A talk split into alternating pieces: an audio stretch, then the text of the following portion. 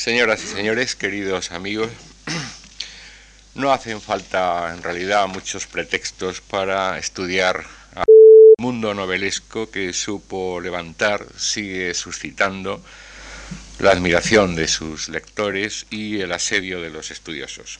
Nuestro pretexto en esta ocasión es eh, muy fácil de explicar. Hace algún tiempo, don Pedro Ortiz Armengol, ilustre galdosiano, se acercó a esta fundación y nos explicó su proyecto de una gran biografía de Galdós, una biografía que además de sintetizar las eh, múltiples aportaciones que los investigadores han realizado en estos últimos años, además aclarará muchos de los puntos oscuros que todavía velan la figura y la obra de nuestro insigne escritor. Nosotros le hemos ayudado a realizarla y antes de ver la luz impresa, don Pedro ha tenido la gentileza de comprimir en cuatro lecciones los ingentes materiales reunidos y ofrecerlos como primicia. Madrileño de 1922, don Pedro Ortiz Armengol ha conseguido realizar a lo largo de una vida amplia y fecunda sus dos principales vocaciones, la de diplomático, desde su nombramiento como secretario de embajada en 1950 hasta su jubilación en 1987 como embajador de España en Manila. Relatarles los eh, numerosos cargos y honores cosechados en estas casi cuatro décadas de profesión nos ocuparía un tiempo que ahora no tenemos pero les hablaba de dos vocaciones. Y es que el embajador Ortiz Armengol es también autor de un buen puñado de, libros, alguno todavía oliendo eh, la tinta de imprenta, y de más de 300 eh, ensayos, eh, trabajos y artículos editados en numerosas publicaciones periódicas. Asuntos muy diversos, pero casi siempre relacionados con nuestra historia, y casi siempre con nuestra historia literaria, como Espronceda, Aviraneta, Moratín, el abate Marchena y naturalmente Galdós. Y dentro de Galdós me atrevería a subrayar su predilección manifiesta por el constante, fiel eh, asedio a Fortunata y Jacinta, a cuyos dos tomos ha adornado y aclarado con eh, cerca de 1.500 eh, notas que nos ayudan a adentrarnos en personajes, en ambientes, en, situaciones. También, como consecuencia de sus años de diplomático en, las Filipinas, en Manila, ha escrito un buen puñado de libros y artículos sobre las Filipinas.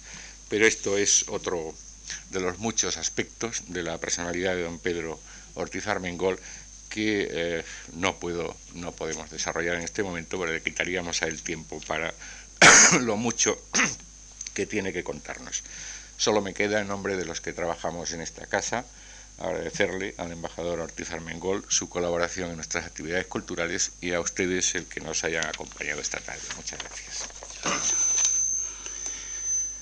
Muchas gracias, don Antonio Gallego, director de Servicios Culturales Muchas gracias al director gerente, don José Luis Yuste, y a la Fundación March por haberme dado la oportunidad no de esta serie de conferencias, que por supuesto sí tengo que agradecerles, sino una beca en virtud de la cual he tenido unos años de tiempo para reunir una serie de notas, apuntes de Galdós, hechos por diversos biógrafos en los últimos en las últimas pocas décadas y que permiten que intentemos tener en España una biografía extensa de nuestro gran novelista.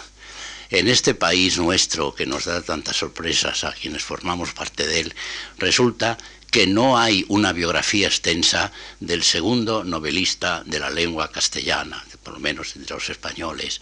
Hay pequeños libros donde se nos dice eh, algunos datos, algunas estampas de la vida de Galdós, pero no hay un libro extenso y el único que lo hizo fue sorprendentemente un norteamericano, una, persona de etnia hebrea, de, nacido en Lituania, que fue a los Estados Unidos y entró en el hispanismo de los Estados Unidos y hizo una biografía notable para la época de Galdós en 1930-1931, cuando estuvo en España. Sorprendentemente, esta, biografía, la más extensa que se había escrito de Don Benito hasta la fecha, repito, 1930-31, no se tradujo en España.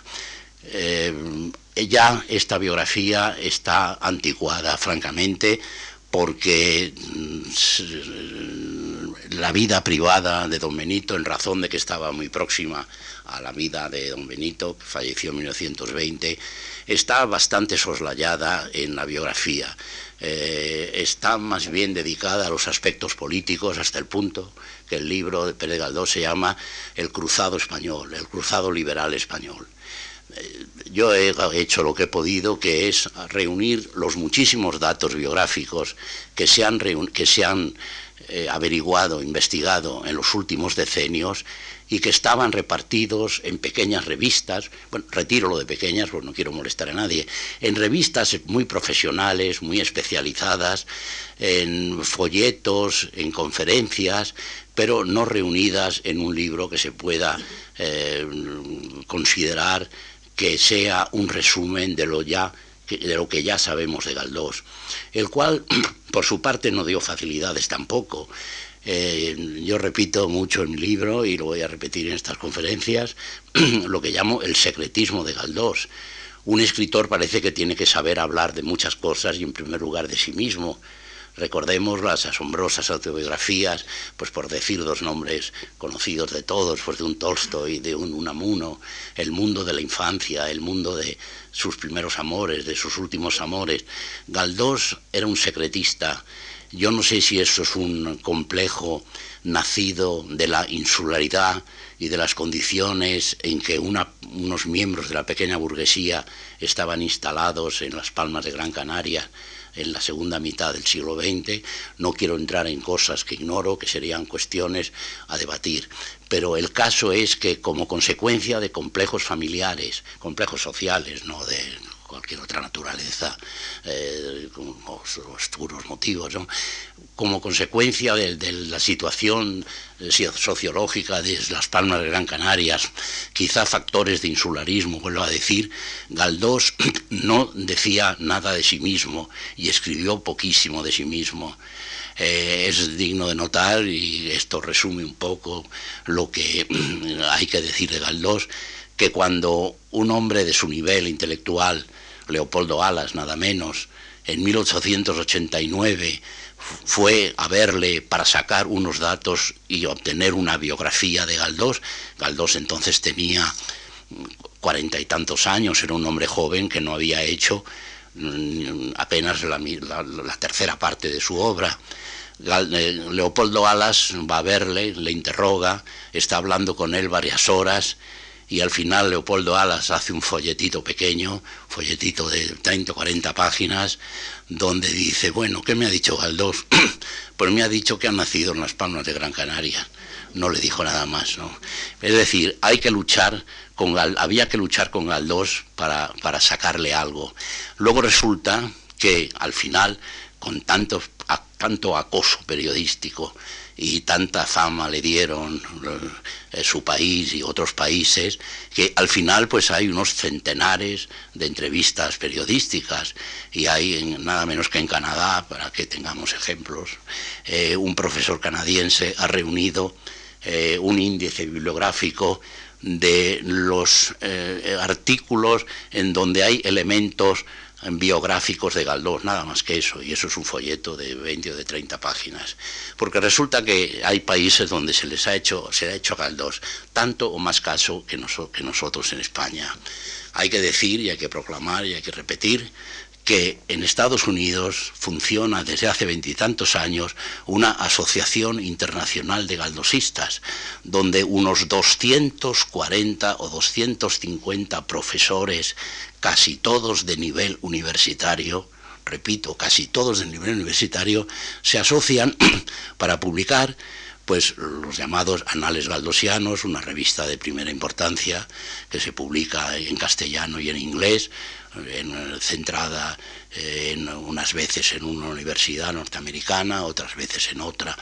y que estos hispanistas norteamericanos, acompañados por hispanistas de otros muchos países, por supuesto, canadienses, británicos, franceses, eh, argentinos, em, de muchos países, por supuesto también españoles, hacen viva la imagen de un Galdós considerado como uno de los principales escritores españoles del siglo XIX y de los siglos antes del XIX y después del XIX un ilustre novelista inglés, Peter Snow, a quien traté en Londres hace unos años, ya fallecido, publicó en Londres un libro con los nada menos que con la biografía y el estudio de los seis o siete, siete más importantes novelistas de Europa y del mundo occidental. Pues eran los clásicos, era Balzac, era Dickens, era Dostoyevsky, pues era Proust, eran los que tenían que ser, incluyó Galdós. Y eso que este señor, Peter Snow, no leía el español y había leído a Galdós en dos, digamos, no buenas traducciones hechas al inglés por, por ingleses. Y con no buenas traducciones del español Galdós, Peter Snow puso a Galdós pues con Dostoyevsky, con Proust, con Balzac, con Dickens, con los grandes de Europa. Así que cuando en España hay alguna cosa, mm, algún comentario, por decirlo de alguna manera, peyorativo sobre Galdós, pues hay que mirar al otro lado y no hacer el menor caso. Bien, mis conferencias son siempre una lucha contra el reloj, porque resulta que tengo demasiadas cosas que decir, no las digo bien, y siempre creo que hay que decir mucho más de lo que hay tiempo para decir. Esto, estas cuatro conferencias son una aproximación a la biografía de Galdós. No vamos a entrar en su obra, que es muy extensa, muy vasta, y llevaría pues lo que, lo que, lo que requiere su obra, que es celebrar cada dos años unos congresos en las Islas Canarias, donde van pues 150 o 200 profesores de los Estados Unidos, de otros países de Europa y de España, y donde pues 100 o 150 profesores hablan de la obra de Galdós. No voy a ser tan estúpido que trate yo ahora de hablar de la obra de Galdós en los tres cuartos de hora que me quedan sobre la vida, hagamos un esquema de lo que era la, familia de Galdós. Elementos, familias que convergen en una realidad que se llama el escritor Benito Pérez Galdós, su nombre civil. Hay en la isla de Gran Canaria como una proyección, como una trayectoria desde algunos pueblos del sur de la isla hacia una convergencia hacia la capital ya en el siglo XV, en los primeros años de la conquista, de la colonización, que es lo que fue Canarias, una isla conquistada y colonizada, encontramos en un modesto pueblo que se llama Agüimes un Hernando Colón, perdón, un Hernando Colón, un Hernando Galdós, eh, perdón, perdón, un Hernando Pérez, que es un hijo de, de colonos, es un colonizador. Hay un miembro actual de la familia que ha tenido la paciencia y el acierto de hacer un esquema de, las generaciones sucesivas, desde aquel Hernando Pérez hasta Benito Pérez Galdós, la riqueza de los archivos de la Iglesia, afortunadamente no destruidos en Canarias en ningún caso, permiten sacar la familia, las esposas, toda el enorme familión que se va desarrollando desde Agüimes, Agüimes, un pueblecito insignificante, perdido en el siglo XIX, casi desaparecido, perdiendo, eh, eh, perdiendo habitantes rápidamente, empobrecido, con canarios, con hijos de ese pueblo que se iban naturalmente a Venezuela, a Venezuela, a otros pueblos, pero ahora resulta que está a 10 kilómetros del aeropuerto de Las Palmas, Gador, y bueno, pues tiene una prosperidad relativa. De Agüimes, los Pérez aparecen en generaciones sucesivas en otro pueblo que se llama Valsequillo, camino de las Palmas de Gran Canaria. Y en la tercera o cuarta generación, aquellos pobres agricultores que en los testamentos resulta que no dejan más que un par de bueyes, unas colmenas, un poco de ropa y sobre todo días de agua los padres dejaban a sus hijos la gran fortuna, la gran riqueza, tantos días de agua, dada la escasez de agua en Canarias. Pues esta familia prospera y ya en la tercera o cuarta generación ya no están ni en el viejo Agüimes ni en Balsequillo, están en Telde, Nuez, aristocrática, digamos, de la, de la isla de Gran Canaria, lugar donde los castellanos hicieron la primera torre fuerte cerca de la costa, eh, está a pocos kilómetros del aeropuerto actual, y donde hicieron ya iglesias, hicieron fundaciones, hicieron retablos, hicieron altares, porque ya no eran unos pobres campesinos, sino que eran una familia que tenía miembros en la iglesia y, y miembros en la milicia. Milicias provinciales, milicias de islas que no tenían serias guarniciones y que tenían que tratar de defenderse a sí mismas. Los Pérez están ya, cuando va a entrar el siglo XIX, con pequeños cargos militares en la villa nobiliaria de Telde, sin pertenecer ellos a la nobleza. Ellos eran una gente que aspiraba a tener contactos con las, con las aristocracias locales. Entonces estamos llegando al momento en que esta familia Pérez tiene ya dos, hermanos, dos descendientes, Domingo Pérez Macías y Sebastián Pérez Macías, dos hermanos. El primero, Domingo, era un presbítero. Sebastián era un modesto militar de milicias, hombre pacífico, lo demostró toda su vida. Viene la invasión francesa en 1808 y entonces Canarias envía una columna de granaderos voluntarios que vienen a la península a luchar contra la invasión. Y ya empiezan a producirse los hechos notables que dan forma a lo que después será el gran escritor. Resulta que este curita de pueblo, por así decirlo, Domingo Pérez, está en 1809 haciendo la guerra en la península con la columna de granaderos voluntarios de Canarias y escribe unos recuerdos de los cuales afortunadamente no falta más que una o dos hojas interesantísimos son unos recuerdos personales de lo que era una columna móvil moviéndose en la Andalucía invadida, porque el cuerpo de ganaderos voluntarios fue, así, se fue, fue puesto al mando de una división, al mando del duque de Alburquerque, y defendió eh, Extremadura contra la invasión francesa, no pasó de la línea del, Tajo, eh, defendió Extremadura, estuvo en la batalla de Medellín, parece ser la única en la que estuvo Sebastián Pérez, y eh, ocurren una serie de pequeñas aventuras y avatares en, el, lo que era la Andalucía en guerra, vuelvo a decir, 1809. Pues esto tiene un valor histórico y hasta literario evidente. Resulta que este cuaderno fue conservado por el hermano del que lo escribía, por Sebastián Pérez Macías. Este Sebastián Pérez es el padre de Galdós, nada menos. Y dice en la historia, y hay una tradición familiar, que el niño Benito Pérez Galdós em, eh, oía historias de la guerra de independencia en las rodillas de su padre, cosa más que lógica y más que natural. Injusticias de la época. Estos dos oficiales, porque el Domingo, el que hizo las memorias, eh, era, era el capellán de la columna expedicionaria, y Sebastián Pérez recibieron un premio. No se sabe que lo recibiesen los soldados, pero ellos eran oficiales, injusticias sociales de la época. Recibieron lo que se llama en Canarias una data, una propiedad que está a unos veintitantos kilómetros de las Palmas de Gran Canaria, un regalo que les hacía, curiosamente, el ayuntamiento. El ayuntamiento, por lo visto, tenía facultades para repartir tierras incultivadas a los que habían sido voluntarios en la guerra y necesitaban, y, era oportuna una, una, una recompensa.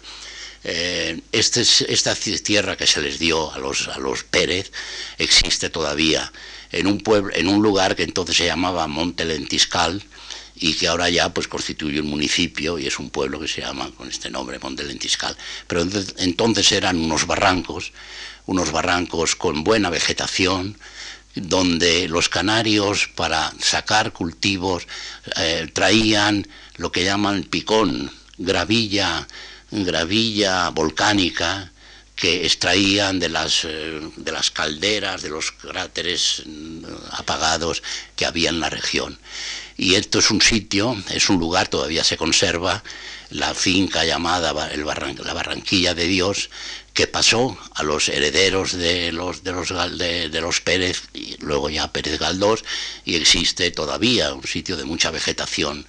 El caso es que Pérez, Sebastián Pérez, eh, hizo muy brevemente la guerra de la independencia, estuvo en la batalla de Medellín, repito, pero luego le comisionaron, el, el mando militar le comisionó para traer 500 prisioneros franceses de las guerras, así como había prisioneros españoles en Francia, fueron miles, pues también hubo prisioneros franceses en España y Sebastián Pérez fue encargado de vigilar y de tener la responsabilidad de 500 prisioneros franceses que fueron a Tenerife, que le dieron mucho que hacer porque hubo un intento de fuga y una serie de relatos que la historia recoge y que da pues fondo a lo que fue la vida familiar de Galdós, del escritor, el cual ya tuvo que ver desde su primera infancia que estaba en una familia muy dinámica, en una familia que tenía algunos de sus elementos en Canarias, eh, perdón, en Venezuela, en, otros muchos lugares y de los que trataremos de irnos acercando. Esto en cuanto a los Pérez. añado y termino con Pérez, hombre pacífico, que llegó a ser gobernador del Castillo del Risco. Quienes conozcan la Palma Canaria les em, eh, conocen que la ciudad estaba defendida por un castillo de, forma, de planta triangular.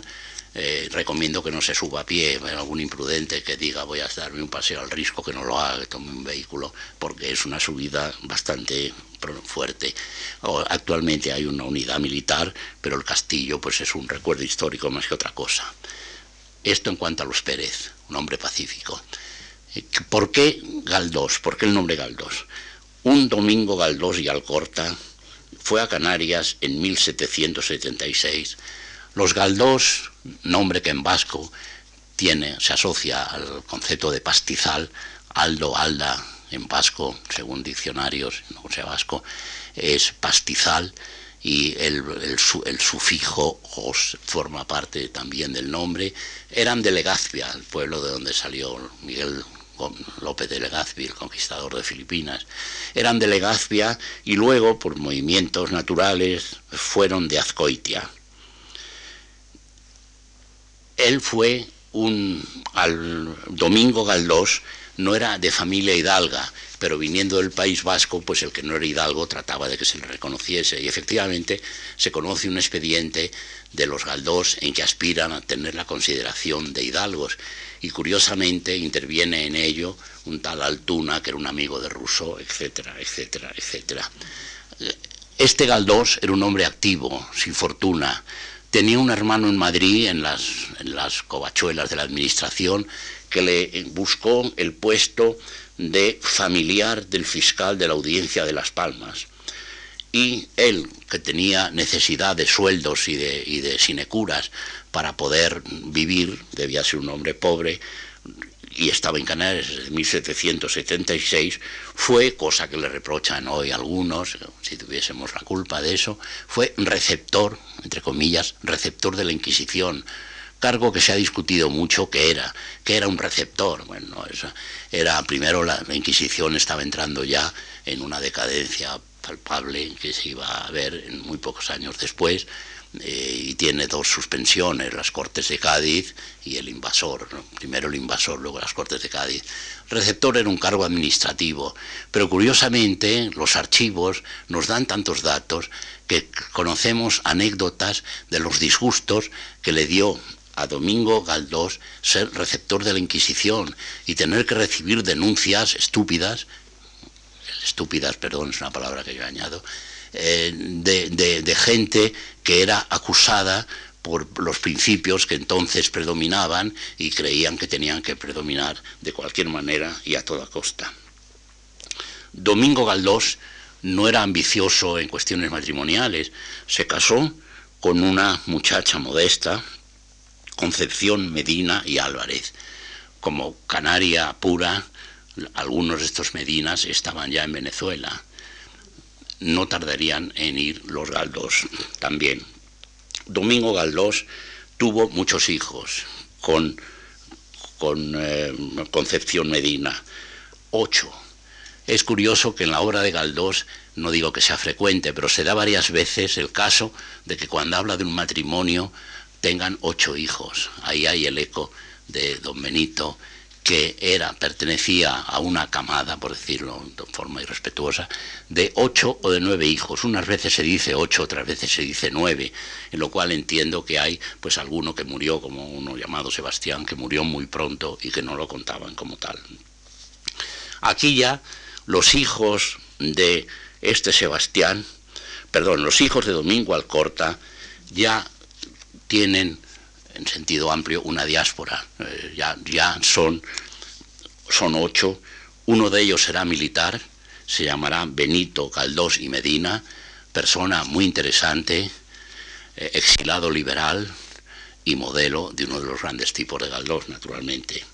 Otro Pedro, un clérigo, otro José María, abogado, un hombre de sentido político, y María de los Dolores. No podemos hablar de los ocho hijos, tenemos que dejar incluso de lado el más interesante, que es Benito, el, militar liberal exilado en Londres, pero que es hasta cierto punto un modelo, o más bien un contramodelo, de los personajes galdosianos, eh, militares liberales que triunfan, que todo sale bien, que son amigos de Mina, que las policías de Fernando VII nunca logra nada contra ellos, Bien, la realidad era otra. El modelo de la familia Benito vivió de mala manera en Londres, se hizo, tuvo que ganarse la vida como sastre, se casó en Francia, eh, vivió grandes apuros y yo he publicado en la revista Ínsula hace tres o cuatro meses una carta inédita de Benito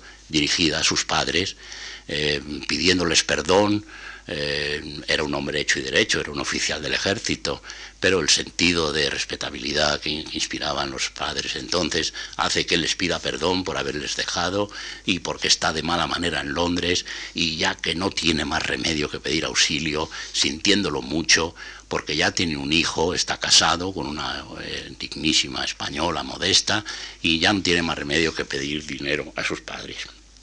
Tenemos que dejar tenemos que luego volver a él, a José María.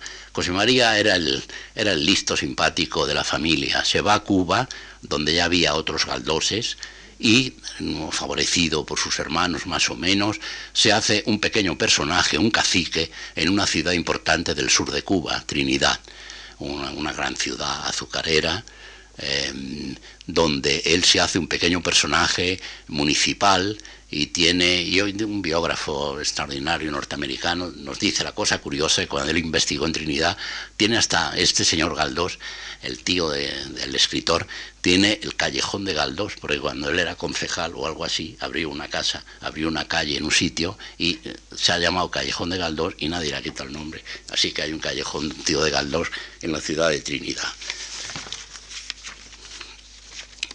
aquí empiezan a venir ya cosas dudosas. Berkovich, el biógrafo lituano norteamericano, recogió en 1930 en, en Canarias, seguramente sin duda de la hija de Galdós, de Doña María, de la que hablaremos otros días, recoge la especie que a mí se me antoja un poco dudosa, de que cuando se casan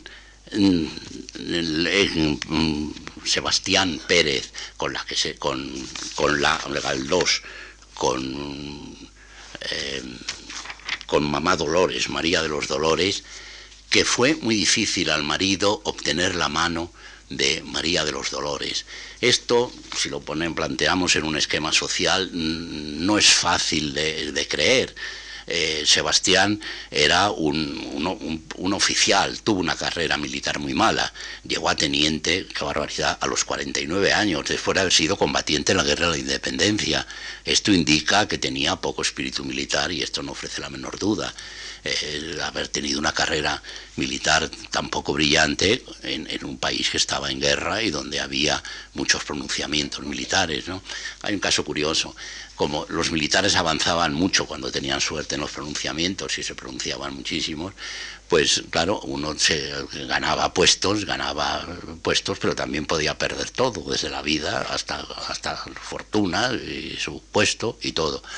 Y en una de las grandes novelas de Galdós hay un caso muy curioso, muy, bueno, más curioso, me parece gracioso. Dice, aquel era tan listo, un militar, un militar, un, tipo de, de, novela. Dice, era listísimo, era listísimo. No se sublevó más que una vez y al grito mágico de Viva Isabel II. Eso era una garantía, vamos, al gritar Viva Isabel II tenía muy pocos riesgos, salvo en el campo carrista, donde había más. Bien, entonces este matrimonio que Berkovich dice que fue muy difícil, y hay una anécdota difícilmente creíble, que María de los Dolores, que era una mujer enérgica, y sabemos que el marido era un pacífico, era un, hombre que, no, no, fue teniente más que a los 49 años. Bien, pues cuando se casó, eh, curiosamente los archivos parroquiales nos dicen que en la boda estuvieron los, la familia Pérez, pero no la familia Medina. ¿Qué pasa aquí? ¿Qué pasa aquí? Berkovich nos dice que el día de la boda la mujer dijo, tú no entras en la casa conyugal, en la casa conyugal entra mi madre, la suegra. Y entonces el pacífico don Sebastián, pues parece ser que se conformó más o menos, hasta que unos días después, en un acto de fuerza, no se sabe en qué circunstancias, entra en la casa de su esposa y produce lo que creo que legalmente no se puede decir un rapto. Aquí los juristas nos dirán si, se, si pudo no raptar a su esposa. Creo que en una definición del diccionario hay una circunstancia en la que sí puedes jurídicamente ser el raptor de tu esposa, pero es en una situación especialmente complicada. Bien, ¿cómo el hombre pusilánime eh, rapta a su mujer que le impone el no hacer vida marital? Bien, dejamos las cosas. En todo caso, él era un hombre mayor, eh, doblaba, más que doblaba a su, a su mujer, y la vida conyugal se estableció de tal manera que tuvieron, eran canarios, ocho hijos o nueve hijos, como dije antes. Tenemos que dejar a Soledad, a Domingo, al que tenemos que retomar después, a Sebastián, que se va a Cuba, a Tomasa, a María del Carmen, a Concha, a Ignacio, a Manuela y a Benito. Benito, cuando nace en 1843, tiene cinco hermanas mayores. Imaginar la fiesta, que sería una casa donde a la madre le ayudan en cuidar al pequeño cinco hermanas las, cinco mayores que Benito. Viven en la calle Cano, el 6, la casa se conserva, afortunadamente. Es una casa donde hay un testimonio, para mí no concluyente, no soy quien para opinar sobre ello, de un descendiente que dice que la casa de Cano, la calle de Cano, en la vieja Las Palmas, eh, era un centro comercial y da una descripción, no sé si un poco hiperbólica, de que en la modesta casa de Cano, que es ahora la casa museo de Pérez Galdós, el señor Sebastián, que no había tenido buena carrera militar, pero que tenía eh, sentido empresarial, había puesto, eh, ellos tenían una balandra de pesca de la cual vivían, pero una balandra con muy importante que iba a hacer la pesca a la costa de África. Vendía aparejos de pesca, vendía carbón al menudillo, carbón importado, carbón de coc, que vendían y que repartían la ciudad de Las Palmas en unos burros que, al que encargaba un saco, al que encargaba dos sacos. Vendían sobre todo el vino moscatel que estaban produciendo en el monte Lentiscal, donde con el picón, la ceniza volcánica, habían logrado un vino, oh, perdón, un vino muy respetable que bajaban de Monte Lentiscal a Las Palmas en carretas de bueyes. Se supone que esos veintitantos kilómetros, pues que tardarían, yo no sé lo que tardarían, pero tardarían un día o dos en bajar en barriles el vino moscatel. Pero en todo caso, se nos dice que la casa de Cano 6 era donde tenía que mantener el pobre matrimonio a ocho vástagos, nada menos, aunque la vida era barata entonces, no cabe duda que ocho vástagos eran muchos vástagos. Galdós dice unas palabras, eh, me parece que desgraciadas, cuando muy viejo le exigen, le piden, la, revista La Esfera le paga muy bien hacer unas notas autobiográficas y Galdós, que ya está ciego, dicta unas, unas notas autobiográficas llenas de pequeños errores, salvables, disculpables, y de pequeñas eh, eh, de, pequeñas, de pequeños trucos para no decir las cosas que no le gustaba decir, y donde figuran estas palabras. Omito lo referente a mi infancia que carece de interés o se diferencia poco de otras infancias de chiquillos o de bachilleres aplicaditos. De esta manera, con estas 20 o 25 palabras, Galdós resuelve que no tiene que contar nada de lo que es su infancia. Tenemos que lamentarlo. Entonces Las Palmas era una ciudad de 17.000, guardemos las proporciones, de unos 17.000 habitantes, catedral, capital entonces de Canarias, audiencia, con un modesto muelle porque no había un puerto natural hasta que no se hizo el gran puerto de la luz al final del siglo, apiñada la ciudad en un montículo en la costa, en la Vegueta, nombre que todavía subsiste, del barrio creado a finales del 15, del 16, 17, 18, y separado de lo que era Las Palmas Nueva por el barranco de Guiniguada. Luego, en el otro lado, estaba la parte nueva que se llama Triana, que es donde estaba la calle de Cano. Bien, los, los ocho, de los ocho hijos tienen que pensar en lo que tenían que pensar los canarios entonces, América, Venezuela, Venezuela. Domingo es militar, se hace militar en la península y va a Cuba. Ignacio se hace militar y irá a Cuba, pero más adelante. Las cinco, de las cinco hijas, solamente una se casa y en una situación familiarmente compleja. Bien, hemos hablado de los Pérez, hemos hablado de los Galdós, que están, dos o tres de ellos están en Cuba. Va uno que se llama Sebastián, que muere pronto, pero otros Galdós son los que hacen que José María, aquel que era un cacique municipal en la ciudad de Trinidad después, sea protegido, tenga cargos de la administración española de Cuba y, y, vayan abriendo camino en Cuba de la familia Galdós. Entonces, para sorpresa de mamá Dolores, la, la madre enérgica, a la cual una crítica quizá no bien intencionada ha puesto como el modelo vivo de, la, de Doña Perfecta, la, madre dura, adusta, que impide las relaciones normales de sus hijos, relaciones sociales normales de sus hijos, y que es un ejemplo de fanatismo, de dureza, de incomprensión. Bien, doña Perfecta, bien. Verdad o no verdad, exceso o no exceso, doña Dolores parece ser que era una mujer enérgica. Y entonces resulta que le viene de Cuba la siguiente persona, una mujer de origen escocés, apellido Tate, Tate, con una hija natural que ha tenido de José María Galdós. Todos coinciden en que María Dolores, la enérgica mamá Dolores, tenía como modelo de la familia a su hermano José María. Era el abogado, era nada menos que abogado, profesión de inmenso prestigio. Y era un hombre que en Cuba se había abierto un camino, había abierto paso muy bien. Era el inteligente era el culto, era el trabajador, era el modelo de la familia. Pues ahora resulta que viene a vivir a las Palmas de Gran Canaria una escocesa que doña Dolores no podía aceptar fácilmente, que hablaba español naturalmente, ya diremos por qué, con una hija natural que ha tenido con José María Galdós. Se hunde el modelo de la familia y mamá Dolores recibe muy mal a Adriana Tate y a su hija Sisita, María Josefa. ¿Quiénes eran estas?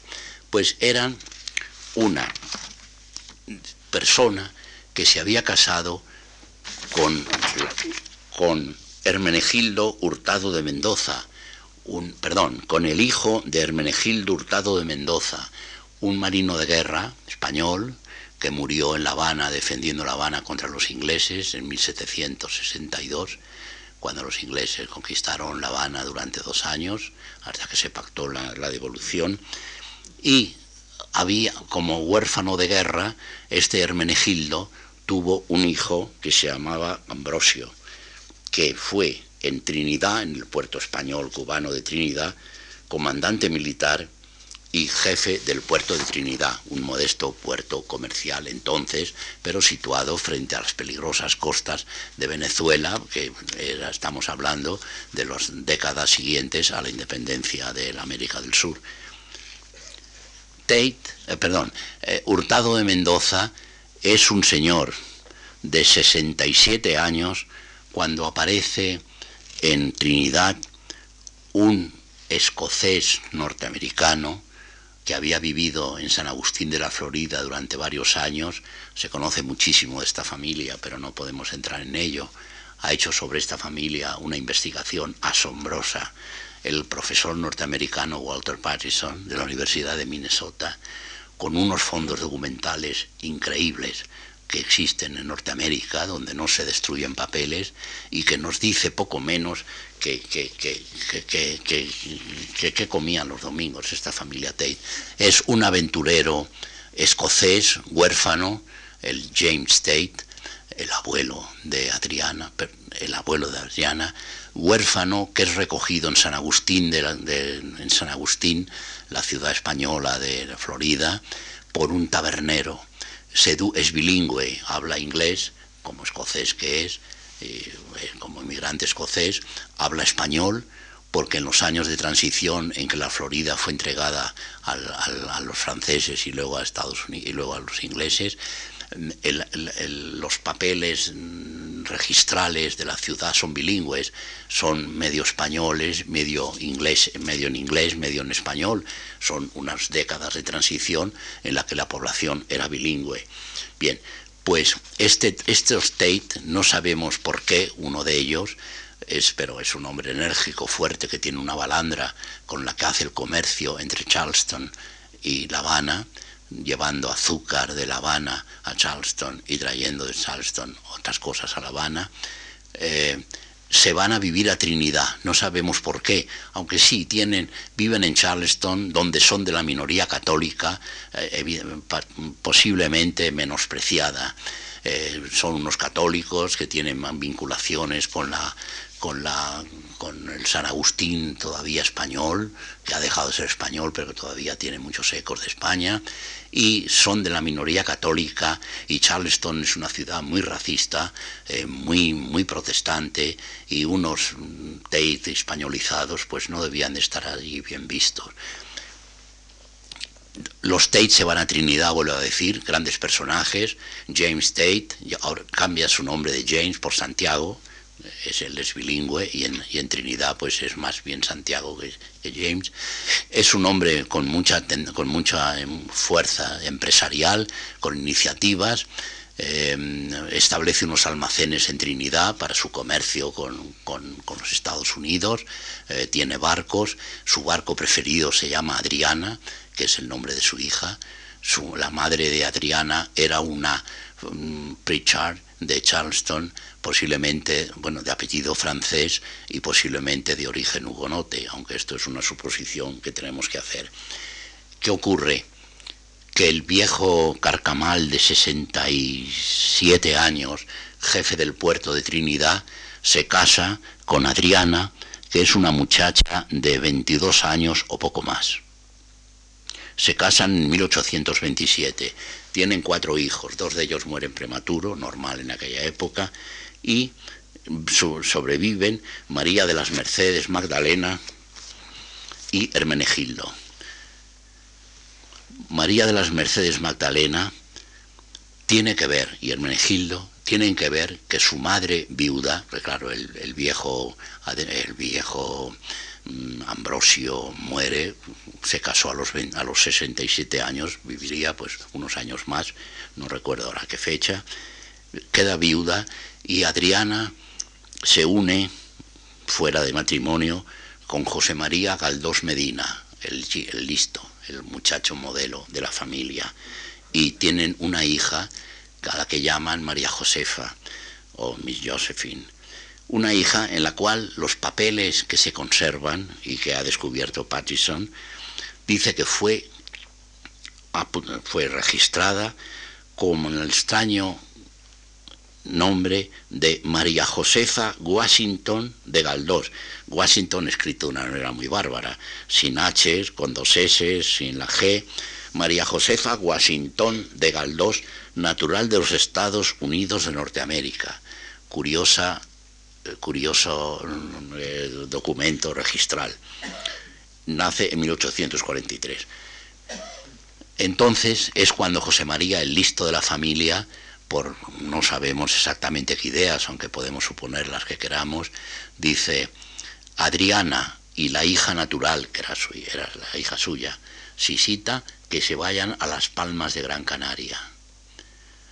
Es lo que produjo el gran disgusto de Mamá Dolores. Le venía una, una, eh, una nuera, de, una cuñada eh, de la mano izquierda, como se decía hasta hace años, una cuñada y una hija natural, que debía de ser ella como origen escocés posiblemente era una figura exótica, una figura con el atractivo de, de, tener una traza pues anglosajona o en todo caso exótica en la Cuba que tenía ya un porcentaje de, de negritud enorme y en cualquier otro lugar del mundo. ¿no? Para complicar las cosas y que terminemos el primer acto, resulta que con Adriana, amante de José María, y cuñada por la mano izquierda de mamá Dolores, ¿eh? La reina de la familia en las Palmas de Gran Canaria, va con Sisita, que es una muchacha pues de 15 o 16 años. Y para complicar las cosas, Magdalena se casa con otro hermano de mamá Dolores. Y Hermenegildo, para todavía complicarlo más, se casa con Carmen, otra hija de Mamá Dolores. Yo no sé si se están dando cuenta eh, que esto es un pequeño mare magnum, tenemos que pasar deprisa, pero yo les garantizo a ustedes la veracidad de todo esto, porque yo esto no lo he averiguado, pero el señor Pattison, y repito, ha hecho una, una investigación absolutamente asombrosa de lo que era esta familia escocesa, americana, cubana, metida en 40 líos. ¿no? Entonces, tenemos que decir que llegan a la casa, a Las Palmas, con gran disgusto de mamá Dolores, toda esta parentela, entre las cuales figuraban parientes suyos que aceptaban que su madre estuviese, eh, tuviese hija natural, eh, la cual era una parte de la familia. Bien, una cosa muy complicada que yo les invito a ustedes a que lean en la biografía, cuando la biografía aparezca. Bien, aparece, nació Benito 1843 con cinco hermanas mayores, niño pequeño de una familia eh, de difícil vida económica, con un, con un padre muy viejo, muy viejo entonces, que era el gobernador del castillo del Risco, donde tenía que subir todas las mañanas, supongo que a lomos de caballería, para hacer ejercer de gobernador del lugar. Colegio de San Agustín, no vamos a hablar de la enseñanza en la época, otros lo han hecho. El Colegio de San Agustín acababa de ser reconocido como instituto de segunda enseñanza. Los agustinos habían creado un colegio sustituyendo a la vieja escuela catedralicia que estaba existente desde el siglo XVIII en la muy culta ciudad de Las Palmas, ciudad que tenía un gabinete literario con un grupo teatral, ciudad donde se publicaban varios pequeños periódicos, no olvidemos que era una ciudad de 17.000 habitantes.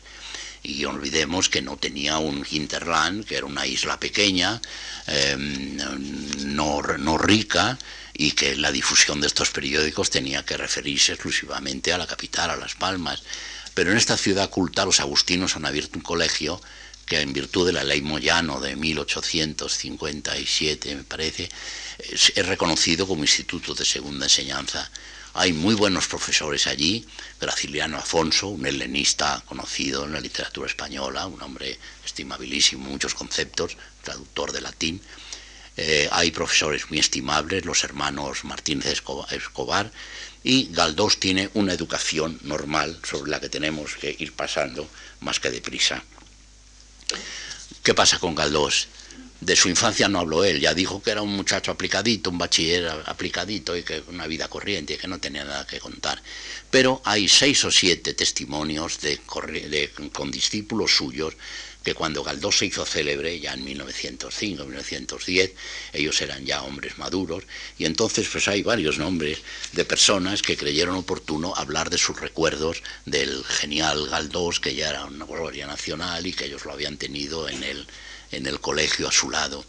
Eh, ¿Cuál es el testimonio general de estas siete biografías de Galdós? Bueno, el testimonio general no nos da mucha luz. Dice, bueno, unas veces era distraído, otras veces era estudioso. Bueno, eso como cualquiera, ¿no? Eh, lo que recordamos es que tenía, dice uno, tenía unas piernas larguísimas, lo cual es pura verdad, Galdós era muy alto tenía unas piernas grandísimas y siempre las enroscaba y nunca se sabía cuál era el pie derecho, el pie izquierdo, porque estaban enroscadas las piernas. Pero alumno fue malo siempre. Don Benito fue mal alumno siempre, un hombre brillante.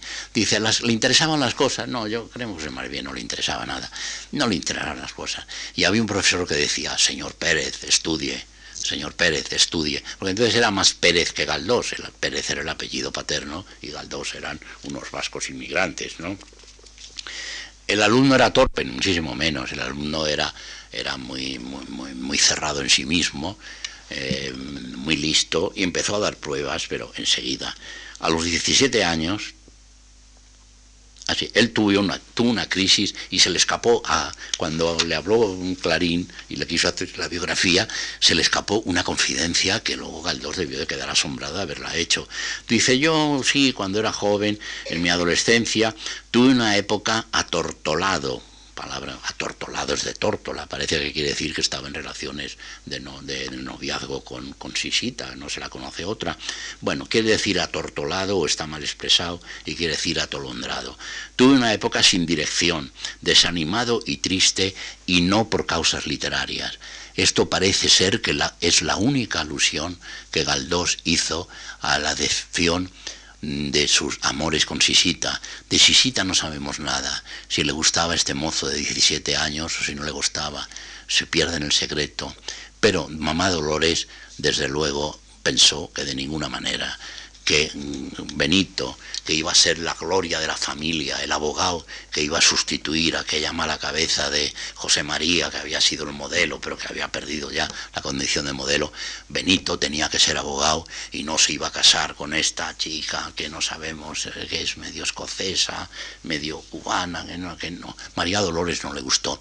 Y hay la teoría muy fundada de que mamá Dolores dijo, pues lo primero es quitar eh, a, Benito de las Palmas, mandarle a Madrid, que es para él la Babilonia del pecado eh, y de los placeres y de, las, y de las experiencias que hay que vivir en la vida, y quitarle del medio y hay que decir, siento decepcionar a las señoras que me escuchen, pero en Galdós, egoísta siempre y y que siempre consideró a la mujer a lo largo de su vida como víctima propicia, y esto quien lea su vida tendrá varios ejemplos de ello, Galdós se olvida de su amor por Sisita, que parece ser que era cierto, dijo estuve atortolado, desanimado y triste, y no por razones literarias, y ante el señuelo de ir a, de ir a Madrid, pues va a Madrid pero no sin dar muestras de su inteligencia en el colegio. Tenemos que pasar muy rápidamente las cosas que empezó él a escribir. Muchachuelo de 16 años, de 17, con un amigo suyo, Fernando León y Castillo, conocidísimo en la historia de España, fue ministro de Exteriores, fue embajador en París 20 o 30 años, eh, ha escrito unas memorias, es uno de los canarios más ilustres del siglo XIX, escribió un romance en sátira, una sátira en romance llamada Del tiempo viejo, que era un ataque personal y que, y que rozaba lo, lo, delictivo contra un pariente de León y Castillo. León y Castillo pertenecía, era un miembro de una familia aristocrática de Telde, y Galdós no lo era. Pero Galdós tenía buena pluma y hacía versos satíricos y Castillo no los hacía. Y se metieron con un pariente de Fernando León, el llamado el conde, de, bueno, llamado no, era el conde de la Vega, grande, un jefe político, un gobernador de profesión, y que era una persona que, aparte de los ataques de Galdós, parece una persona estimable. Fue uno de los creadores del gabinete literario, hizo unas obras de ingeniería y de canalizaciones en su finca en Gran Canaria, se dedicó a la agricultura, a la promoción ganadera y una persona respetable pero estos muchachos impertinentes, que era León y Castillo, por alguna venganza contra su tío o pariente, eh, el conde de la Vega Grande, y Galdós, que tenía buena pluma y mala idea juvenil, de yo no vengo a contar tramas, ni combates, ni guerreros, no voy a cantar amores, yo voy a cantar a un feo. Insultan al conde de mala manera, dicen que lo único que ha producido en la vida es un aborto, y ese aborto es su hijo, que es una persona que vivía y que era una persona respetable de la sociedad canaria. Pero los chicos, en lugar de ganarse unos coscorrones o unas bofetadas de su padre, pues resulta que no les pasó nada. Y esta obra Afortunadamente, algunos dirán que quizá lamentablemente, no se ha perdido, porque tuvo tal éxito los insultos al conde, que era una persona prestigiosa socialmente, que no se perdieron y en 1911 una persona indiscreta los publicó en Las Palmas en un periódico y gracias a eso se han salvado. Genialidades del, del, muchacho Galdós, El Sol, un artículo, un ensayo, un ensayo curiosísimo que el profesor Martínez Escobar, amigo suyo, le dice un día, a ver, todos, escribirme cuatro folios sobre un tema libre. Bueno, pues el señor Galdós, muchachito de 17 años, hace un diálogo entre un poeta supuestamente culto y, pedante y un crítico adolescente, en el cual hay que suponer que era, él el que se eh, ponía en el puesto del crítico adolescente. El crítico adolescente le dice al poeta, no vengáis con mentiras, con ficciones, con palabras no sentidas, con, sentimientos que no existen. Hay que hablar de la realidad. La realidad ya es por sí poética. Es el programa del realismo de Galdós hecho cuando tenía 17 años y era un escolar que enroscaba las piernas porque era lo único que sabía hacer. Otro trabajo a los 18 años, un poco mayor, un viaje redondo. Es un viaje al infierno, un ejercicio escolar de un, de un, de un alevín de escritor, donde con datos de Dante y de Diablo Cojuelo, de Guevara, de los sueños de Quevedo, y con un tono cervantino, pues hace que un señor visite el infierno al, al, estilo de la Divina Comedia, donde ve a unos amigos, donde es ocasión para hacer unas censuras, hacer unos elogios, etcétera, etcétera pero Galdós, mm, eh, Benito, eh, no le importaban los estudios un, pimiento, pero lo que sí le importaba era todo lo demás, la literatura, se encerraba horas y horas y escribir, y hace una obra que no se ha perdido. Quien mal hace, bien no espere, un acto, de un acto, una obra terrible donde en un castillo del siglo XIII un tal Froilán mata a una muchacha, cree que con razón, pero luego resulta que es su hija, y con su hija muere el cuñado. Y entonces, como estamos en la exasperación más romántica y más brutal, pues resulta que don Froilán pide a Dios lo que es lógico, que le envíe la muerte y la condenación eterna, nada menos. Bien, esta obra se ha salvado, pero no están publicadas en las obras completas. No hay ni siquiera un tomo de estas obras primerizas de Galdós que tienen un interés extraordinario y que nos han ido salvando periódicos locales de Canarias que las publicaban una a una pues, en, los últimos años de la vida de Galdós como homenaje al, al gran prestigio local o eh, o en folletos que han escrito y que hay publicado, hay que decir, norteamericanos. Algunos de estos trabajos se han publicado en revistas especializadas de los Estados Unidos como Atisbos Geniales de este muchacho de 17 años que ya estaba demostrando el sobrado talento que tenía. Uno de sus profesores, felizmente para él, dirige un periodiquito en Las Palmas que se llama El Ómnibus y le dice naturalmente al alumno genial, oye, mándame artículos, bueno, mándame no, dame artículos para publicar. Y en virtud de ello, pues le publican una poesía que se llama El Pollo, que es una sátira. Pero más importante que eso es han pasado 60 minutos y yo sé que mi familia está pensando que no debo de seguir ni un minuto más. Si me permiten, haré muy rápido lo que a mí me parece la parodia mejor de Galdós. Es un verso que es una caricatura eh, llena de, descaro que hace Galdós, el muchacho de 17 años, burlándose de, una, de un poeta local muy conocido, de Bartolomé Cairasco de Figueroa, un hombre tan respetable del siglo XVII que nada menos que don Miguel de Cervantes le elogia en la Galatea y nada menos que en, el viaje del Parnaso, pues ponen su, poesía en un nivel estimable. El señor Cairasco, que fue un, presbítero, había tenido una vida aventurera en, Italia y se han publicado ya biografías sobre él, un, rumano que vive en las Islas Canarias.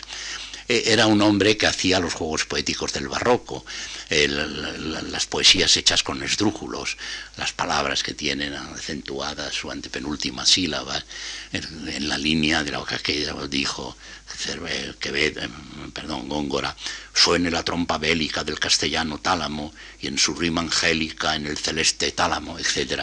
Juegos poéticos. Pues el señor Cairasco, persona respetable, hizo un poema con 16.000 versos, nada más que 16.000 versos, eh, llamado Templo Militante, que eran unas biografías de una serie de santos eh, del, santo oral católico y los 16.000 versos no terminan en esdrújulos. Yo he tenido empeño en ver cómo se podían encontrar 16.000 esdrújulos, pero no.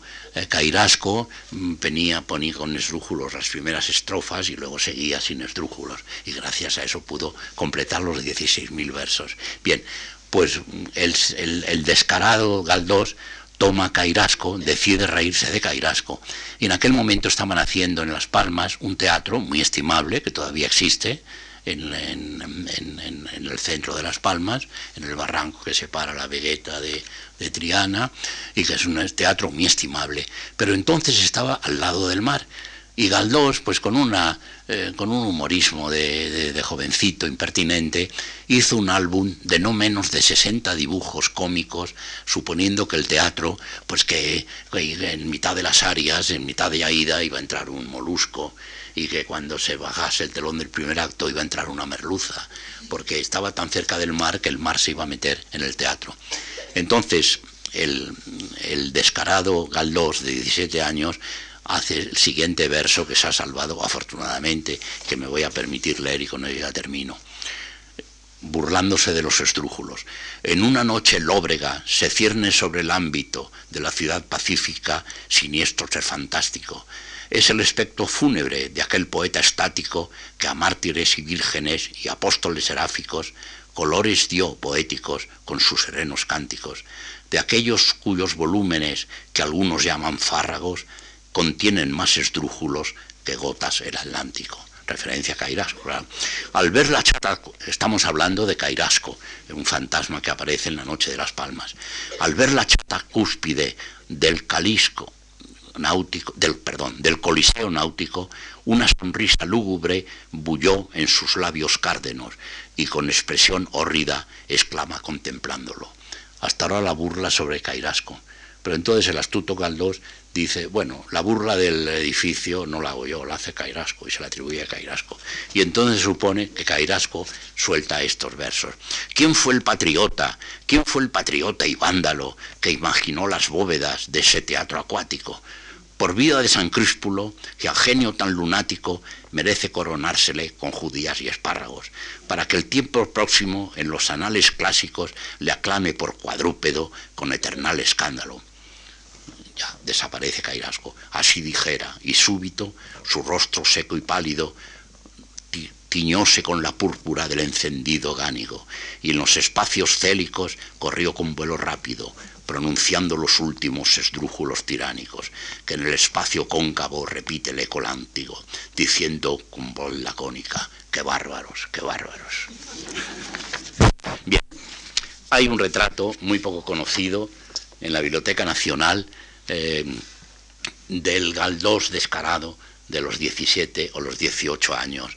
El retrato es magnífico, lo firma un tal Massieu, es un apellido corriente en Canarias, en aquella época un alcalde Massieu les muestro a ustedes porque este color, que es una reproducción mala, no tiene nada que ver con el original. Yo he visto el original en la Biblioteca Nacional, es un pastel en tonos muy oscuros, en unos tonos mm, demasiado oscuros, grisáceos, verdes, y esta, este, este retrato en color rosa salmón no tiene nada que ver con el original, pero tiene el valor inmenso de que una persona con condiciones evidentes de retratista hace a este muchacho descarado, con el pelo corto, posiblemente un rasgo, un rasgo de la disciplina del colegio, con unos ojos disímiles.